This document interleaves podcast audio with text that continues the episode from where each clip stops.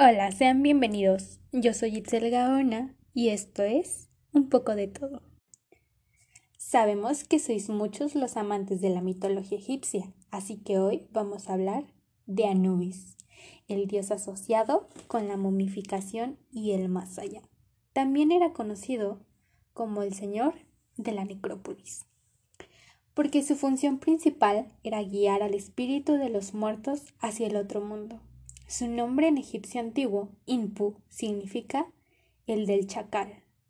De acuerdo con los estudios históricos, es uno de los dioses más antiguos de todo el panteón egipcio. En la primera dinastía aparecía representado con cuerpo y cabeza de chacal, animal que ha estado siempre asociado a los cementerios, pues desenterraba los cuerpos y se los comía. La mención escrita más antigua conocida sobre él está en los textos de las pirámides del Reino Antiguo, donde se relaciona con el enterramiento del faraón. En esa época, Anubis era el dios más importante de los muertos, en cambio fue reemplazado durante el Reino Medio por Osiris. Así pasó a ser la persona encargada de guiar las almas hasta él, y además tenía otra importante función. Manejaba la balanza durante el peso del corazón, donde se decidía si alguien era realmente bueno para la vida eterna. Su vinculación con la muerte quedaba tan bien de manifiesto en las diferentes representaciones sobre él. En muchas aparecía atendiendo a la momia del fallecido, sentado sobre la tumba protegiéndola. Anubis tenía una equivalente femenina llamada Amput, y su hija era la diosa serpiente Kebeut. En cambio, determinar su ascendencia es complicado, ya que varía según las fuentes y épocas. En la mitología temprana era representado como el hijo de Ra, el dios del cielo, del sol y del origen de la vida, pero hay muchas variantes sobre su nacimiento a lo largo de la historia egipcia. Una de las más famosas es la que cuenta Plutarco, donde Anubis era hijo de Neftis y Osiris.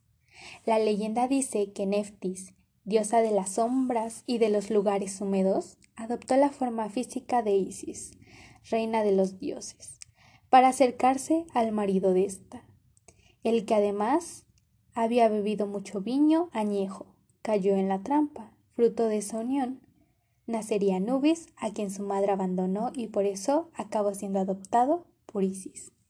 De su vinculación con Osiris nace también su condición de protector de los sacerdotes embalsamadores, pues se dice que fue él quien ayudó a Isis a embalsamar a su propio marido.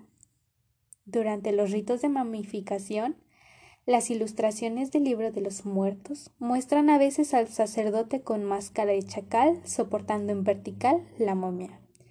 Después de la primera dinastía, Anubis solía ser representado como un hombre con cabeza de chacal negro. Ese color no estaba atribuido al físico del animal, sino que simbolizaba la putrefacción de los cuerpos y las envolturas resinosas de las momias. También estaba asociado a la fertilidad y la posibilidad del renacimiento en otra vida. Pese a este enlace con los chacales, él era todo lo contrario, protegía las tumbas y cementerios. Era uno de los dioses más representados en el arte egipcio antiguo. En la tumba de Ramsés II, el Grande, por ejemplo, se le muestra como humano completo sin su característica cabeza de chacal. En ocasiones aparecía vistiendo un anís y sosteniendo el flagelo Nekhaka en su brazo, que simbolizaba autoridad. Otro de los atributos con el que lo representaban era el imiut, un instrumento mágico para los sacerdotes del antiguo Egipto. Anubis ha sido un personaje habitual en películas, libros e incluso videojuegos, y como es habitual, lo representan como un ser más oscuro de lo que en realidad dicen los diferentes estudios.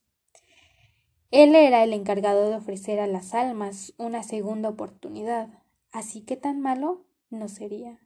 ¿Qué opinas tú?